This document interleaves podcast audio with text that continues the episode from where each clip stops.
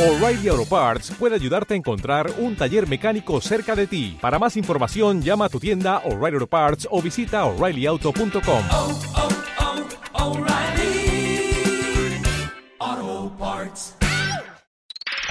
Radio Claret América. Transmitiendo por Internet. Con estudios y oficinas en el 205 al West de la Monroe Avenue en Chicago, Illinois. Quinto piso. Con teléfono 1844-526-3767. Bienvenidos hermanos a nuestras reflexiones bíblicas, a las lecturas del día. Hoy es martes 4 de febrero de la cuarta semana de tiempo ordinario, martes 4 de febrero. La primera lectura de hoy viene de la segun, del segundo libro de Samuel, capítulo 18, versículos 9 al 10, 14, 24 al 25 y 30 a al capítulo 19, versículo 3. En aquellos días, después de haber sido derrotado por los hombres de David, Absalón, su hijo, se dio a la fuga. Iba montado en una mula, y al meterse la mula bajo las ramas de una frondosa encina, a Absalón se le atoró la cabeza entre las ramas, y se quedó colgando en el aire, y la mula siguió corriendo.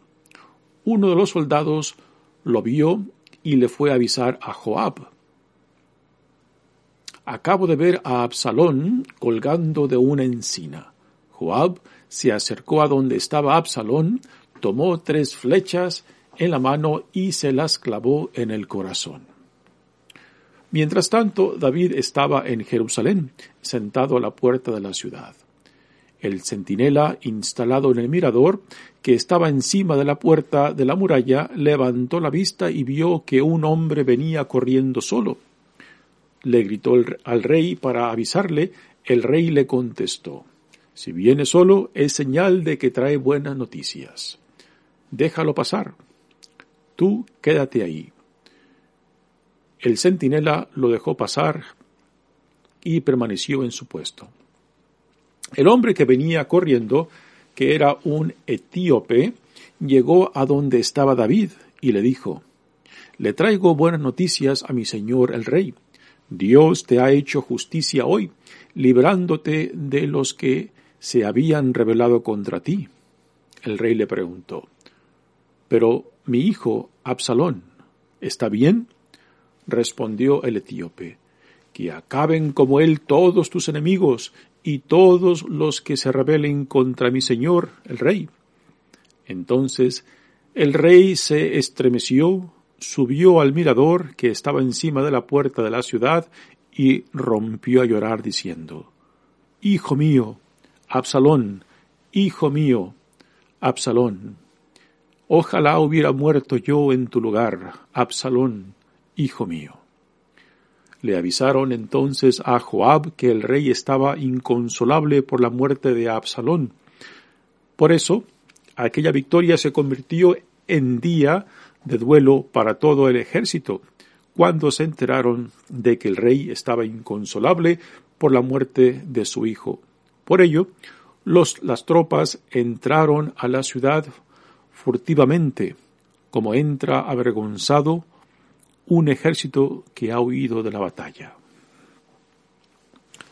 Palabra de Dios. Salmo responsorial es el Salmo 85. Protégeme, Señor, porque te amo.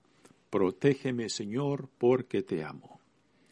Presta, Señor, oídos a mi súplica, pues soy un pobre, lleno, de, lleno de desdichas. Protégeme, Señor, porque te amo. Salva a tu servidor, que en ti confía. Ten compasión de mí, pues clamo a ti, Dios mío, todo el día, y ya que a ti, Señor, levanta el alma, llena a este siervo tuyo de alegría. Puesto que eres, Señor, bueno y clemente, y todo amor con quien tu nombre invoca, escucha mi oración y a, y mi súplica da respuesta pronta.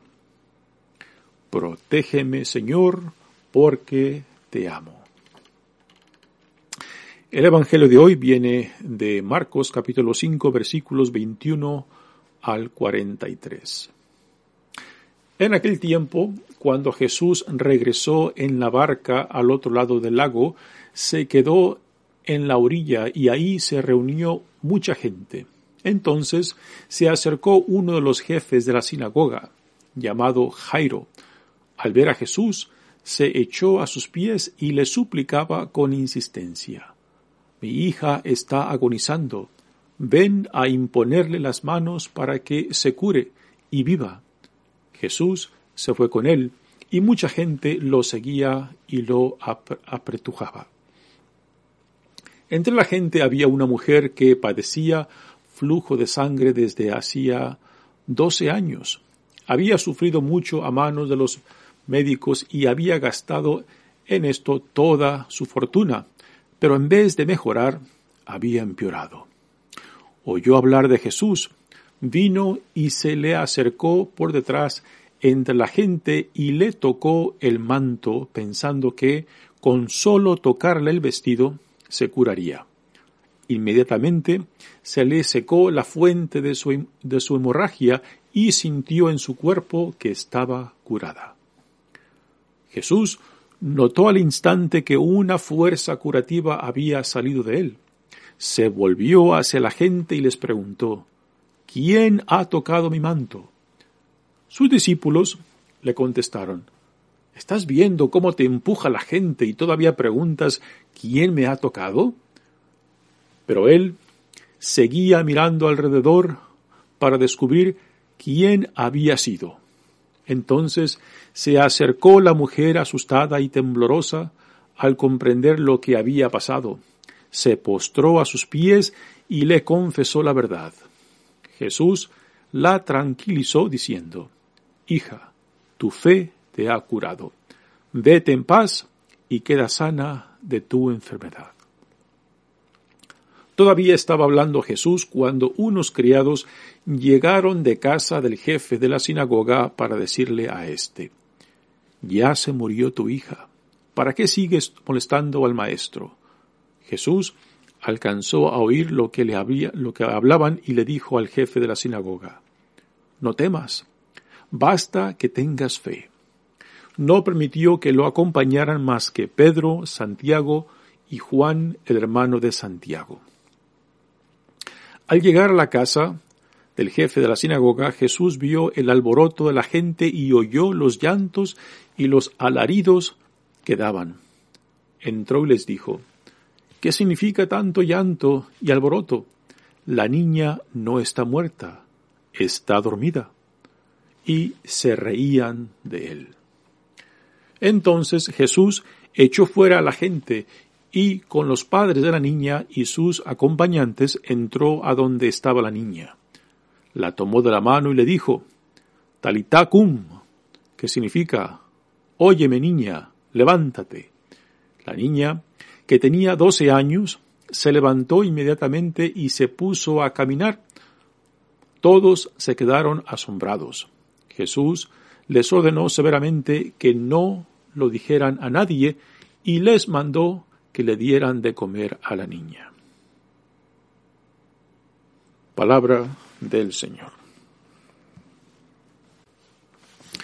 Damos comienzo a nuestra reflexión de las lecturas del día y en esta primera lectura pues tenemos ahora un cambio otra vez sorprendente. Ayer escuchamos cómo Absalón, ah, hijo de David, se había rebelado contra su padre David ah, y había usurpado su reinado. Pues ahora se voltean, se voltean las cosas y las tropas de David parece que eh, triunfan sobre Absalón y ahora Absalón se encuentra huyendo, ¿no? Realmente un cambio, un cambio de situación impresionante, ¿no? Estas, estas escenas son para, son para, para películas en realidad, eh, con tanta emoción, con tantos cambios, con tanta tensión y emoción, y particularmente emoción, porque ahora en esta, en esta lectura vemos una situación muy interesante. La diferencia entre el rey y el padre, ¿no? Y cómo, y cómo David se encuentra entre estas dos realidades de siendo rey de Israel y siendo un padre, padre de Absalón que se ha revelado eh, en contra de él, pero David no puede negar a su hijo, no puede, aunque su hijo se ha revelado, aunque su hijo había atentado contra él, David no puede dejar de ser padre para su hijo. Y, esta escena obviamente es enternecedora, ¿no? Eh, leamos entonces la lectura que dice, en aquellos días después de haber sido derrotado por los hombres de David, Absalón, su hijo, se dio a la fuga. Y aquí ahora viene una escena muy interesante. Ah, dice, iba montado en una mula y al meterse la mula debajo de las ramas de una frondosa encina, a Absalón se le atoró la cabeza, ¿no? entre las ramas y se quedó colgando en el aire y la mula siguió corriendo. Eh, bueno, ¿cómo es eso de que la cabeza se le atoró, no? Eh, se sabe, se sabe según el, el libro de, de, Samuel, de que Absalón tenía una cabellera muy frondosa, ¿no? Muy larga y que también era, era, era este, un hijo, un hombre muy parecido y por a causa de que su cabellera era frondosa y larga, pues es por el por el cabello que se queda atorado en la, en la encina. Ah, y al no poder desenganchar el pelo de las ramas de la encina, pues ahí queda colgando y es ahí donde lo encuentra uno de los siervos de, de, de, uh, de David, que después va a reportarlo a Joab, el, el oficial uh, de las fuerzas de David, y es Joab que después viene y le encuentra a Absalón colgando uh, de las ramas de la encina y ahí lo mata con tres flechas al corazón, dice la lectura, ¿no? Pues Joab, Joab quien está a cargo de las fuerzas de David y que David lo ha mandado para que haga frente contra, para, contra los que son uh, fieles a, a esta usurpación de Absalón, pues David le ha dado una orden a Joab que no le haga daño a su hijo, sabiendo que su hijo se ha rebelado contra él. Y aquí está la situación interesante de David, este, de rey y de padre, ¿no? Como rey, él está defendiendo a su pueblo, defendiendo a su gente y defendiendo su reinado. Pero a la misma vez no puede negar que también es padre. Por más um, dolor que le cause la, la revelación de Absalón, su hijo, en contra de él, pues David no puede negar a su hijo y aquí está este, esta doble situación uh, de David que es rey y que por tanto tiene que defender su reinado y su pueblo y a la misma, a la misma vez es padre y no puede negar a su hijo, ¿no? Pues cuando um, le dan noticias a David de que su hijo ha muerto, pues en vez de que sea una buena noticia, en vez de que sea este una noticia uh, triunfante, pues uh, le parte el corazón a David, ¿no? Y es ahí donde eh, David, el padre, pues uh, se, se siente destrozado porque a pesar de que su hijo se ha rebelado contra él, pues aún sigue queriendo a su hijo, rebelde por más que sea, ¿no? Y en cierta manera aquí, aquí David pues eh, manifiesta, revela la parte tierna, la parte humana, la parte de, de, ser un padre que no puede negar a su hijo por más rebelde que sea su hijo, ¿no? Y realmente es una escena muy enternecedora. Vienen a David y le reportan lo sucedido y se echa a llorar. Uh, dice, entonces el rey se estremeció, subió al mirador que está encima de la puerta de la ciudad y rompió a llorar diciendo, Hijo mío, Absalón, hijo, Hijo mío, Absalón, ojalá hubiera muerto yo en tu lugar, Absalón, hijo mío. Uh, aquí, aquí este, eh, hemos de, de entender, ¿no? De que no hay peor, no hay peor tragedia para un padre, para una madre de que tengan que enterrar a un hijo. la naturaleza nos dice que son los hijos que tienen que enterrar a sus padres, ¿no? Y aquí David pues le dan la noticia de que su hijo Absalón ha, ha muerto. Y David, siendo un padre, pues le rompen el corazón. David siente el gran dolor de perder a su hijo. Y quizás los, los oficiales y soldados este, bajo David no puede entender cómo el rey puede, puede estar este, ah, llorando la muerte de, de, de, del hijo que se rebeló contra él y que también atentó contra, contra su padre, ¿no? Ah, y quizás no pueden distinguir la diferencia entre el rey, entre el rey este, y, y, David como padre. Ven solamente al rey, pero no comprenden el sentimiento y el dolor de David como padre. Es por eso que uh, eh, los soldados, uh, las Fuerzas Armadas de David se sorprenden cuando se enteran de que David está acongojado, de que está doliente por la muerte de su hijo, ¿no? Y ellos pensaban de que le, estaban haciendo un gran favor a, este, a, David al matar a Absalón su hijo, pero no.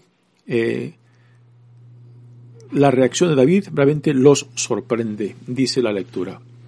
Le avisaron entonces a Joab, que es el oficial de David, que el rey estaba inconsolable por la muerte de Absalón. Por eso, aquella victoria se convirtió en día de duelo para todo el ejército. Así que eh, es algo sorprendente para ellos, eh, no pueden entender el dolor de David como padre. ¿no? Simplemente en David ver a un rey pero no ven al Padre. David no puede negar a sus hijos, como igualmente Dios no puede negar a, sus hijos, nosotros, a sus hijos e hijas, que aun cuando nos rebelamos contra Dios, cuando aún le damos la espalda a Dios, Dios no nos puede negar porque somos sus hijos y sus hijas, ¿no? Y aquí David pues manifiesta, manifiesta esa ternura de padre, esa humanidad de padre, ¿no? Uh, y si, y si David pues manifiesta eso, pues realmente uh, yo creo que también manifiesta la ternura de Dios eh, en relación a nosotros, sus hijos e hijas, que cuando que cuando nos rebelamos en contra de Él, que cuando lo rechazamos, que cuando lo negamos, pues Dios no se rebaja a lo nuestro.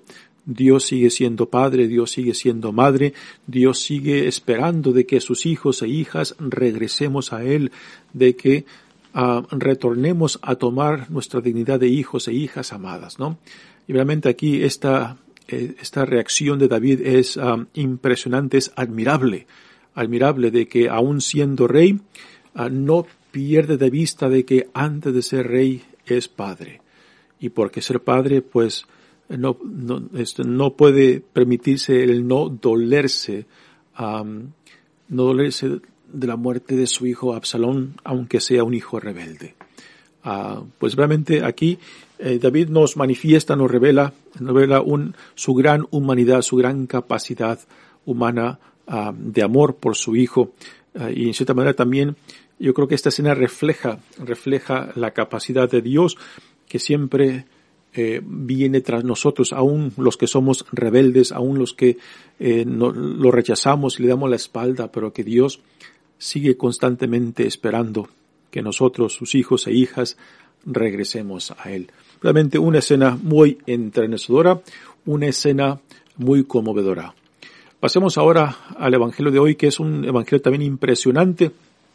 Ayer escuchamos acerca del endemoniado eh, en Genezaret, que viene y se arrodilla ante Jesús cuando lo ve venir. Ahora tenemos, ahora Jesús ha cruzado otra vez al el lago de Gennesaret y se encuentra a la orilla y viene a él un oficial de la sinagoga y también se arrodilla ante Jesús.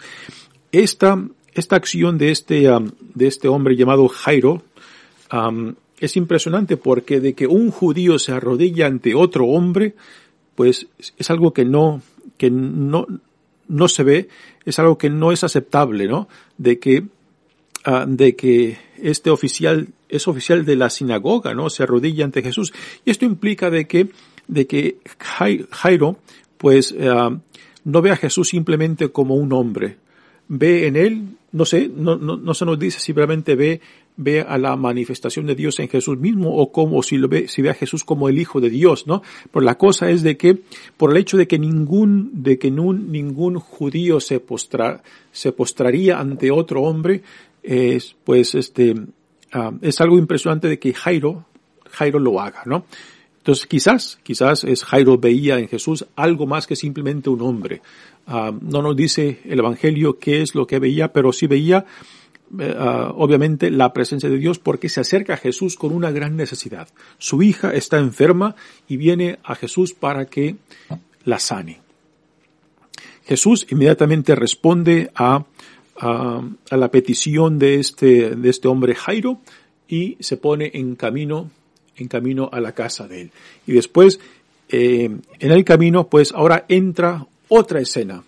Um, otra escena uh, de la muchedumbre, que dentro de esta muchedumbre se encuentra una mujer. Esta escena de la mujer que sufre de hemorragia, se puede decir que es una, es una escena que está enmarcada por la escena de la hija de Jairo, ¿no?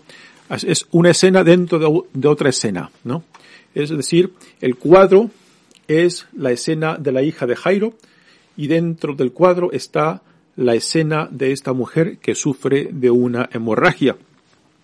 Es impresionante de que esta mujer se encuentre entre la multitud sufriendo una, un, sufriendo una hemorragia, porque según las leyes de purificación, uh, las leyes rituales judías, pues una mujer que sufría de, de hemorragia uh, tenía que estar separada de la, de la gente, porque el flujo de sangre eh, necesitaba que ella no tuviera contacto con otra gente porque ella estaba impura por el flujo, de sangre, ¿no? Y el hecho de que se encuentre en secreto entre la gente, pues, es motivo de escándalo, ¿no? Si la gente se hubiera enterado que esta mujer que sufre de flujo de sangre estaba entre ellos, quizás la gente se hubiera echado sobre ella y lo hubieran matado a pedradas, porque los estaba dejando impuros a todos ellos que estaban en esa cercanía en torno a ella, ¿no?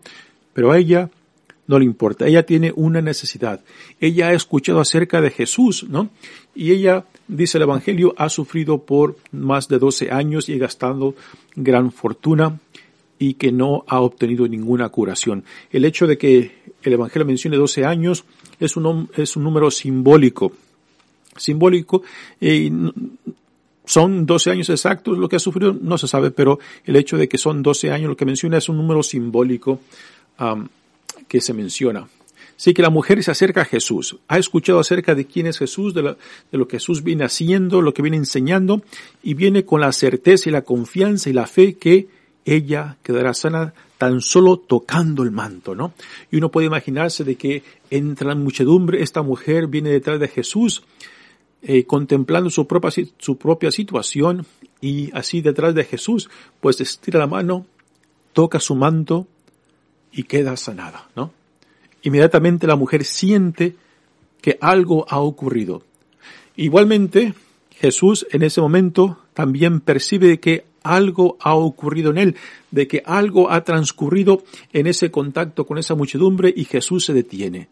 Y aquí la escena, la escena este, uh, aumenta en tensión y emoción.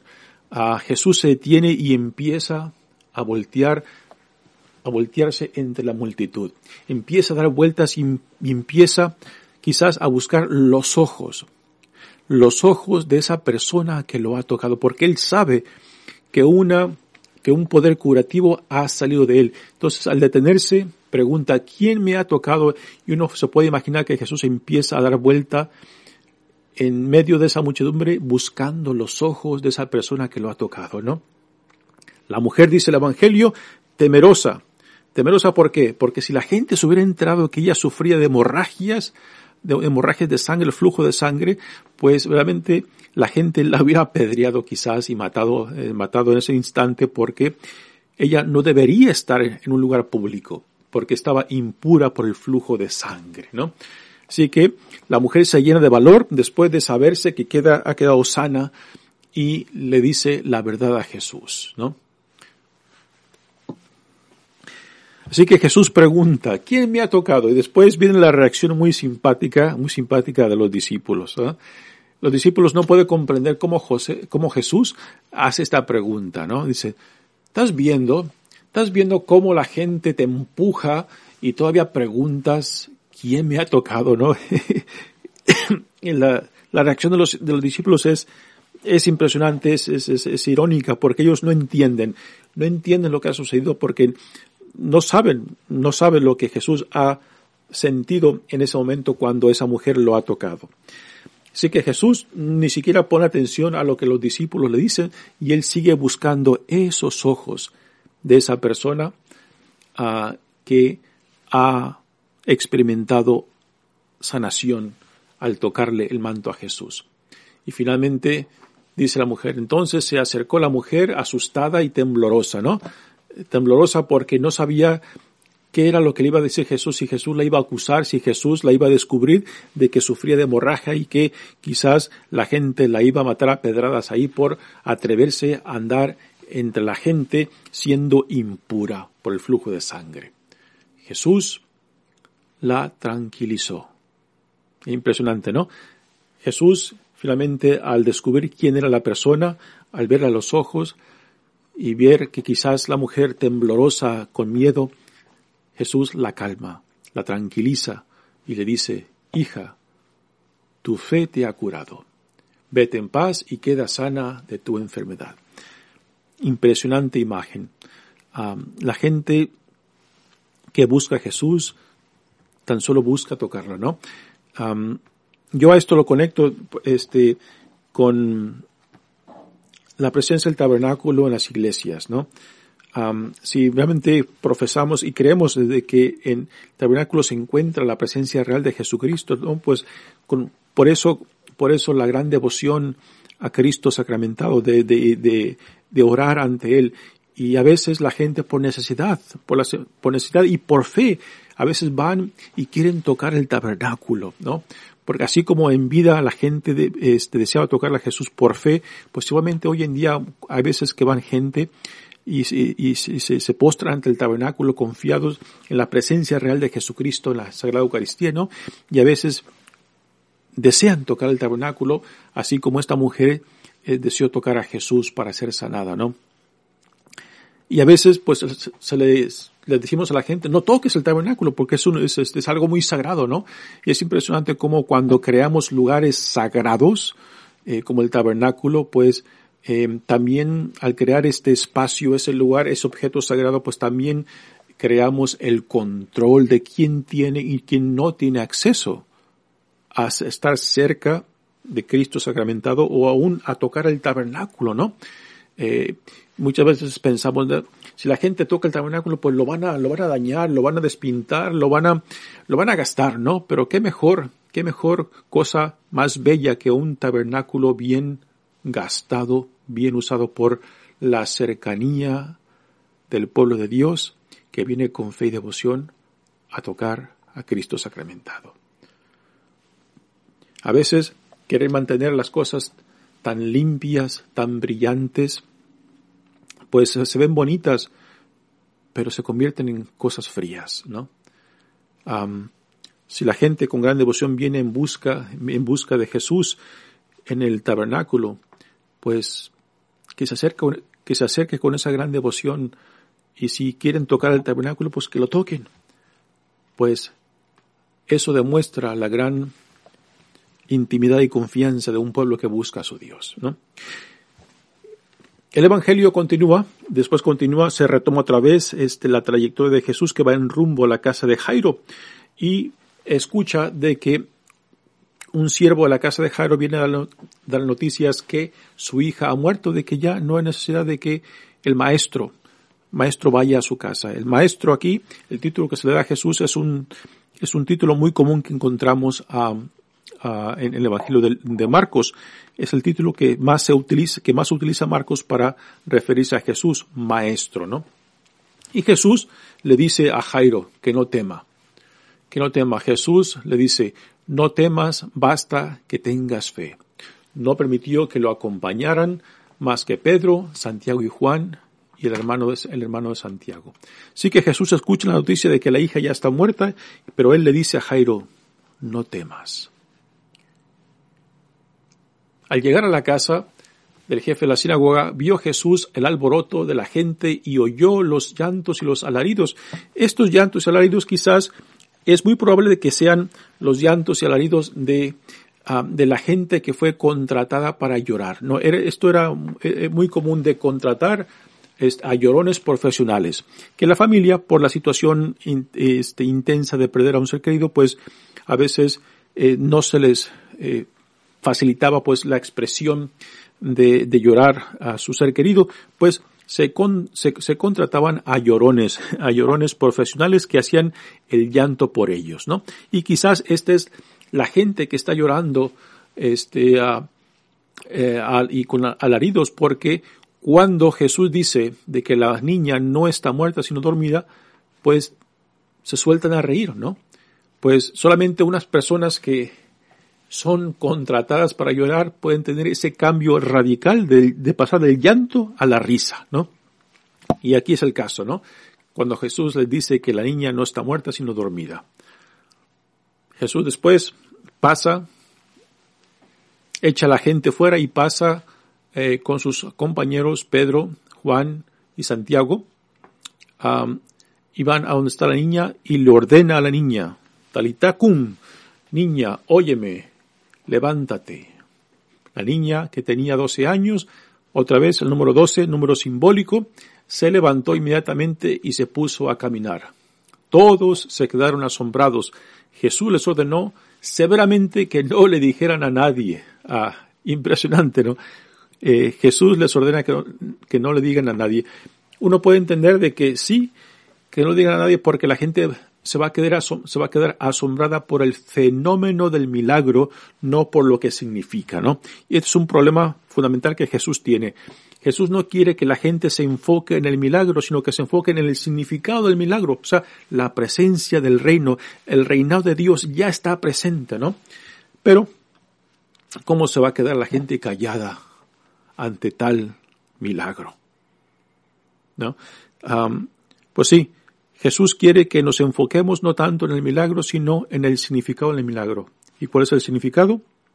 El reinado de Dios ya está presente, ya está activo en la historia humana, ¿no? Y es al reinado de Dios al cual somos llamados como hijos e hijas de Dios, al cual somos llamados a ser parte de esta nueva realidad que Dios está inaugurando en Jesucristo y no simplemente a quedarnos con el milagrito, porque es triste cuando la gente basa su fe en los milagros y no en la realidad del reino de Dios, que hace posible, que es lo que hace posible los milagros, ¿no? Pues bien, muy bien hermanos, este, realmente una escena, este, muy conmovedora, llena de, llena de tensión, llena de sentimientos, uh, llena de emoción. Realmente otra escena, como la de, la de ayer del endemoniado, eh, hecha para películas, uh, películas estas de, de Hollywood, ¿no? Porque realmente eh, Marcos tiene esto, tiene, tiene escenas uh, con detalles, eh, con tensión, emoción, um, que no se encuentran en los otros evangelios. Muy bien, hermanos, mi nombre es Padre Tony Díaz, misionero claretiano, pues que estas reflexiones nos ayuden a estar atento a lo que Dios ya ha inaugurado en Jesucristo, su reino, al cual somos llamados a ser parte de él. Que Dios los bendiga. Radio Claret América. You've worked hard for what you have your money, your assets, your 401k, and home. Isn't it all worth protecting? Nearly one in four consumers have been a victim of identity theft. Lifelock Ultimate Plus helps protect your finances with up to $3 million in reimbursement. LifeLock alerts you to identity threats you might miss. And if your identity is stolen, your dedicated US-based restoration specialist will work to fix it. Let LifeLock help protect what you've worked so hard for. Save 25% off your first year on LifeLock Ultimate Plus at LifeLock.com slash aware. Terms apply.